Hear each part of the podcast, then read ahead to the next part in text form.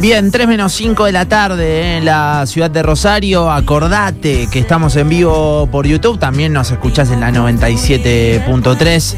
Eh, como todos los días, en YouTube pones Radio Boeing y ya nos estás viendo eh, en este mismo momento. El lunes ya varios lugares, eh, bueno, que van a armar eventito. El lunes por el primer año que se cumple del Campeonato Mundial Argentino. TIC que va a transmitir la final desde las 9 de la noche y la manija de, por lo menos este programa es total. Vivimos el, mundial de, un, de una muy linda manera, demasiado termo quizás para muchos, pero bueno, lo hemos eh, sentido así.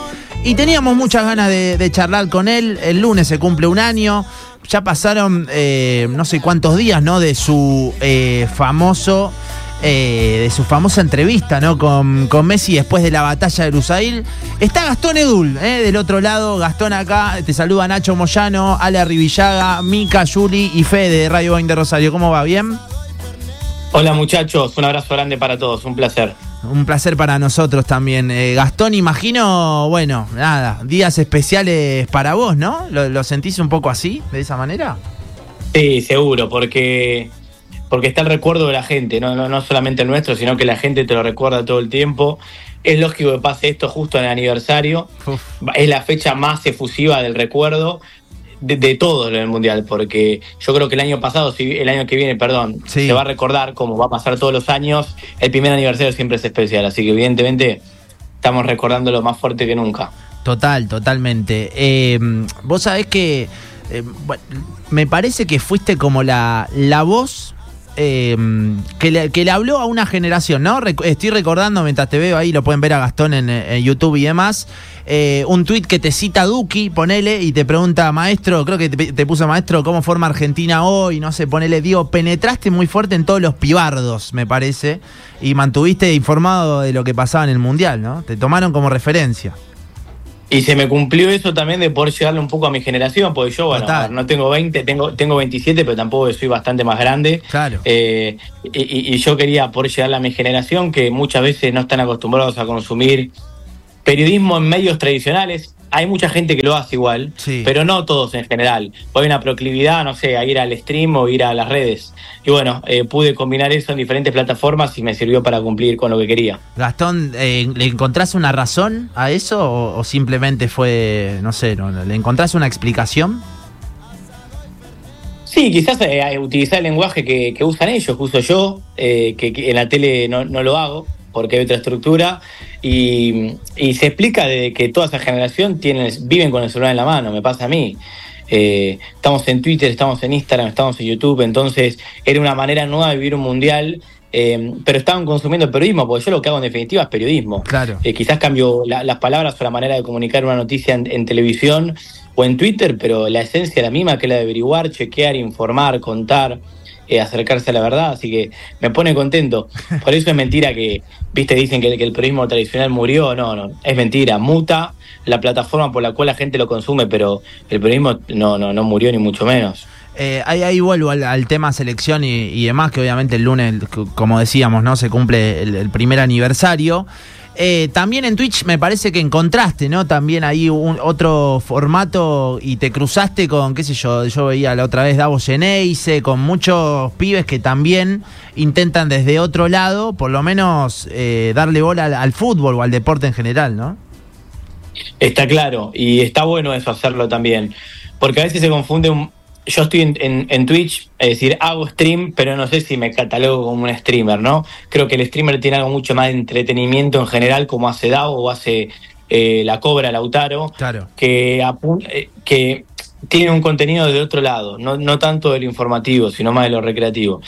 Y, y que ellos se hayan sentido identificados conmigo y, que yo también me haya acercado a entrar con ellos, que es arrancar de cero de ahí, no, no llegas con ningún prestigio ni nada, porque eso no en la plataforma me sirvió para reinventarme también después del Mundial o, para llegar a donde yo quería, que, es esto. Eh, no sé, por ejemplo, eh, hay una noticia de, del día o de estas horas, por ejemplo, el fútbol argentino, que es el descenso o no de Colón, bueno, eh, poder prender en Twitch y contarlo como lo, como lo haría en Sports y, que y que los pibes me prendan Twitch para ver qué está pasando. Eso es lo que a mí me gusta. Claro, claro. Che, estamos eh, hablando con eh, Gastón Edules, lo pueden ver eh, por YouTube. Gastón, entre todas las cosas que te, queremos preguntar, bueno, escribiste la tercera, ¿no? Con, con Alejandro Wall. Bueno, ¿qué, ¿qué tal esa experiencia, ¿no? Al escribir.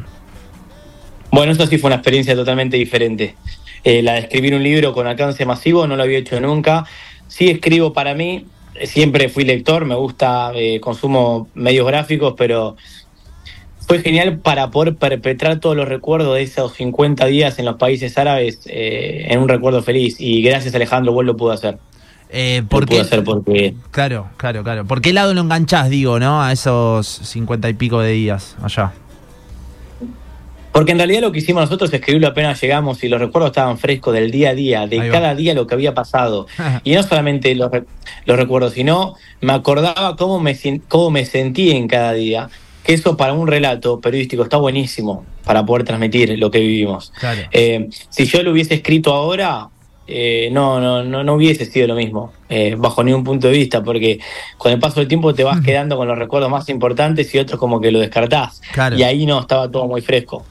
si tenés que elegir más allá del día que salimos campeones y demás, eh, un día de todos esos, ¿con, con, cuál, ¿con cuál te quedas ahora la distancia? Uno que se te venga a la mente. Sacame quizás la final, que es como lo más significativo, imagino yo, estar en el campo de juego y demás. ¿Con, con qué te quedas no, de, esa experiencia? Un día me tenés que decir. Claramente el, el primer partido. Yo entiendo que después Argentina perdió y el recuerdo malo, pero fue mi primera cobertura en un partido del Mundial y esa sensación no me, no me la saca nadie, más, más allá de que Argentina después perdió la previa, la previa de ese partido. Hmm. Tanto tiempo de espera, para mí era un sueño cumplido poder hacer campo de juego de Argentina en uno de los únicos dos canales que lo pasaban, entonces también estaba eso lindo, desafiante, que la mitad del país te estaba viendo a vos o a otro, pero en definitiva te, estaba viendo. eh, Así que yo elijo el primer día, el primer partido del, Mundial para Argentina. ¿Qué onda esa primera salida al aire? ¿Cómo hace uno como para, viste, mantener, eh, qué sé yo, imagino la emoción afuera o, ser profesional, ¿no? En medio de todo lo que te está sucediendo ahí.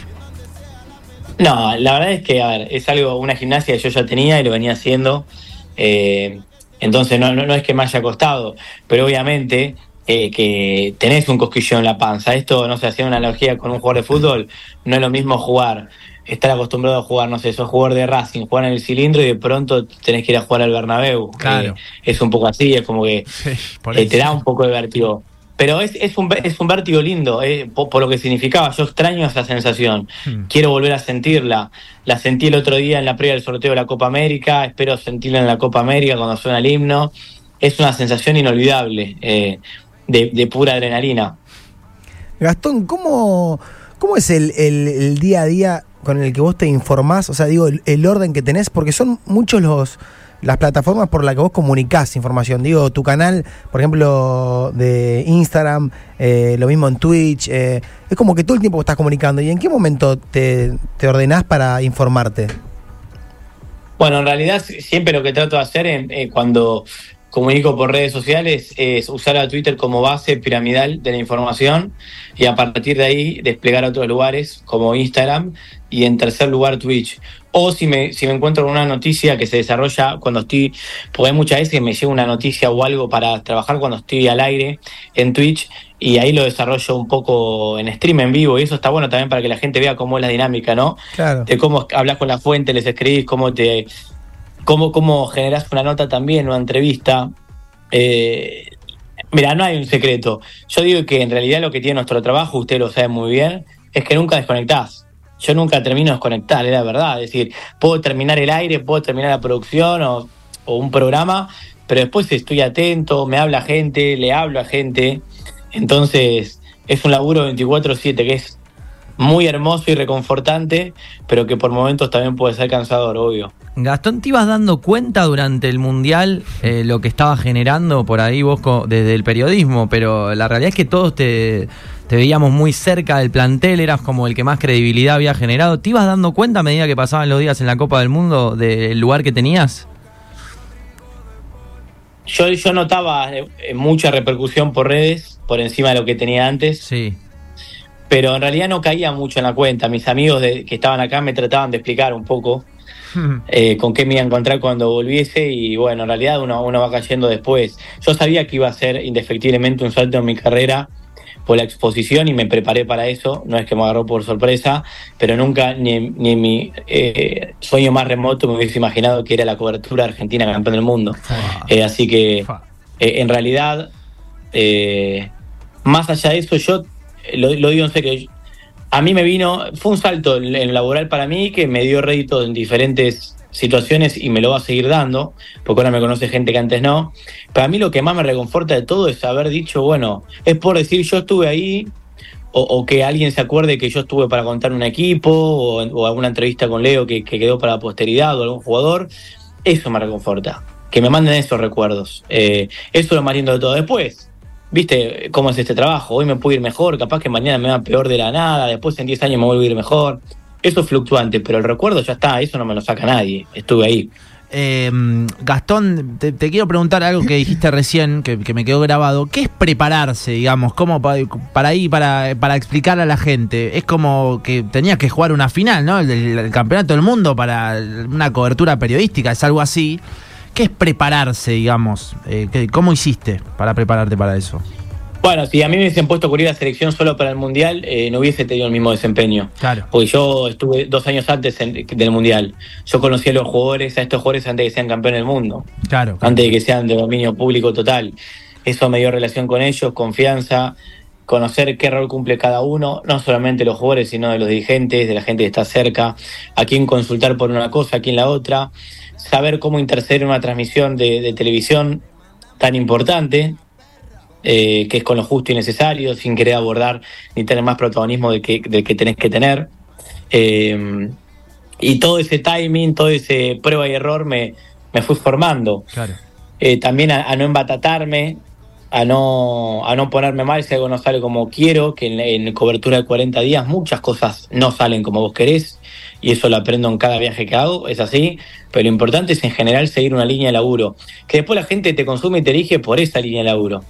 Yo siempre digo que, que yo quiero que el día que me equivoque, que me equivoqué muchas veces y me voy a seguir equivocando con informaciones, que digo cosas que después no terminan pasando, que la gente tenga muy en claro que en realidad no fue adrede el error, sino que nada, eh, hay errores, eh, o me dijeron algo de muy buena fuente y después cambió, esto es muy fluctuante, pero que sepan que no hay mala intención, porque donde vos perdés credibilidad es cuando la gente dice, no, este lo dice a propósito, y, Sí. y eso de mi lado no pasó ni nunca va a pasar porque cuido mi trabajo más que nada, sobre todas las cosas porque me costó llegar a donde estoy eh, y, y valoro ese camino. Claro. Eh, Gastón, te digo, ¿qué te pasa cuando, cuando escuchás esto? A ver, te voy a dar retorno ahí. eh, Bueno, Leo, quedaste un poco un, un poco caliente por el final. ¿Qué mirá, bobo? ¿Qué mirá, bobo? Anda, anda para allá, bobo. Anda para allá. Tranquilo, tranqui- tranquilo, Leo. Bueno, eh, no, no merecían que les pase eso después del partido que hicieron. No, la verdad que no, que eh, sufrimos demasiado injustamente. Eh, ellos, eh, Van Gaal vende que juega al fútbol y metió gente alta y empezó a tirar pelotazos. Y, y bueno, te meten pelotazo al área y te complica. La, la declaración de Leo, ¿no? Gastón, ¿qué te, qué te pasa cuando escuchás todo Ey, esto? ¿La, la tenés ahí atrás o no, Gastón? Ahí atrás en un cuadro se ve. A ver, no sé si. Sí, acá tengo a Leo con la Copa del Mundo, que es mi momento favorito, cuando él vino con la cinta y la copa. Eh, con respecto a lo otro, Sí. mirá, lo vi tantas veces, el meme fue tan mundial, Claro. tan, tan, tan eh, tendencia en todo el mundo, que eh, llega un momento que de verlo tanto te alienás y ya no siento que sea yo, ¿viste? Pasa eso, ya. Claro, claro. Eh, no, no siento, es como es de todos, no siento que sea yo. Eh, pero bueno, a mí me gusta escuchar toda la- eh, el resto de la entrevista que ustedes pusieron aparte porque la gente no fue tan fuerte lo primero que dijo Leo y el meme. claro, claro. De lo demás no, no importó. no escucha el resto de la entrevista, es espectacular. No por mí, porque yo no hice nada fuera normal. Le puse el micrófono y, y Leo estaba enojado y, y tiró para todos lados, pero bueno, eh, es uno de esos recuerdos icónicos, ¿no? Es uno de esos recuerdos icónicos. Igual el tranquilo Leo Gastón Esa es, todo, o sea, es la expresión de alguien que lo está conteniendo a Messi en un No, momento. Lo, de- lo veíamos en la previa, Gastón, y, y decíamos, el tranquilo es clave. El tranquilo No, Leo es de clave. Y pienso, Gastón, perdón, eh, en ese momento cuando Messi reacciona y le dice, anda para allá, vos, anda para Digo, vos ahí dijiste, uh, este pibe está sacado. Eh, eh, o sea, notaste ahí Claro, esa, ¿Qué la pasó locura. dentro del cuerpo? ¿Qué pasaba ahí? No, es que en realidad yo lo único que quería hacer, primero, yo era consciente no sé, eran 40 puntos de rating, era 20 millones de personas, no sé. Eh, yo lo, lo- lo que quería, lo primero que quería era que él, pues yo sabía internamente que el objetivo de él y de todo el plantel era llegar a semifinales, que después ellos no sabían si iban a estar para ser campeones, pero que llegando a semifinales era como el objetivo estaba cumplido. Y como sabía eso, yo lo que quería era que él diga que metió a Argentina en semifinales, que metió un pase increíble, que de vuelta lo lograron. Eh, y sobre todas las cosas, porque en la nota, él da una nota antes, en la multilateral que está dentro del campo y después viene conmigo. Y en esa nota estuvo tranquilo, Leo. Claro. Se le saltó, no sé, se le, se le Cuando saltó. se lo cruzó a este. Se le cruzó, claro, fue con este, se recontra calentó. eh, y yo ahí con tanta gente viendo de FIFA y demás, no quería que se meta en un problema, es la verdad. Yo no sabía que había salido al aire esa primera parte. Mm. Ah. eh, porque no tenía retorno. Yo pensé que la nota la habían ponchado del canal a partir de que Leo contesta. Claro. Por eso digo, tranquilo, tranquilo, arran- Si yo le hubiese podido agregar una palabra, después ya quedó eh, eh, tranquilo, Leo, tranquilo. Yo le hubiese agregado después, eh, a- ojo que arrancamos la nota, digamos. Claro. Que yo se lo había dicho antes. eh, yo no quería que sea esa parte. Y más que nada, porque uno cuida la relación con ese tipo de jugadores, pero bueno, después su familia se lo tomó bárbaro. Él también, si bien después dijo que, que no le gusta verse así, pues es un ejemplo, es un embajador para todos. Creo que un momento más divertido, e ingenuo que, que violento, no fue violento para nada. No, total, No. y, y creo, Gastón, que también fue ánimo para la gente, viste que, que la gente le gustaba ver un Messi así, no te digo bardero, sino que aguerrido, ¿no? Y defendiendo los colores y demás, y fue lo que se vio ahí, ¿no? Ahí como que la gente de- Lo sintió cercano. compró, compró el pasaje a, a la Copa del Mundo con todo, ¿no? Si, si es que ya no lo había comprado, de hecho. Olvídate, fue una arenga para la gente que sirvió mucho. Total, total. Bueno, Gastón, gracias eh, por, por este ratito. Eh, bueno, el, eh, el lunes imagino que vas a festejar. Y bueno, ¿y el libro dónde se puede conseguir, Gastón? No queríamos dejar de pasar de lado eso. Bueno, el libro está en toda la librería del país. Bien. Por suerte la gente lo elige como un recuerdo lindo que cuando lo tiene en la biblioteca, no sé, pasa por ahí y lo ve y, y lo transporta un momento en que todos fuimos felices en tiempos complicados. Así que en cualquier tipo de librerías está en todas las plataformas de venta online, todas las conocidas. Eh, así que lo pueden comprar en todos lados, por suerte. La última, Gastón, que eh, también para saber tu opinión, se vienen los premios de Best, que Messi está nominado. Eh, ¿Te parece que es candidato sin duda? Bueno, yo creo que Leo, mi- mientras esté en actividad, es justo que esté, porque es el mejor jugador del mundo o de, o de la historia para mí. Pero al margen de eso, bueno, Messi fue claro con su último discurso en la gala Balón de Oro. Habló de, del futuro, de que está bien cubierto. Y Messi no dice nada por casualidad. Entonces, yo creo que esta vez la chance está para Haaland. Y el primero que lo recibiría bien y contento es Messi. Pero entiendo que la FIFA también quiere que Leo esté ahí presente. Eh, con que esté nominado es justo. Messi no va a estar nominado, siempre tiene que estar Claro. nominado. Después podemos opinar. Y quizás en esa opinión todos coincidimos en que si lo gana Haaland eh, es justo. Y que, bueno, Leo apunte a la Copa América.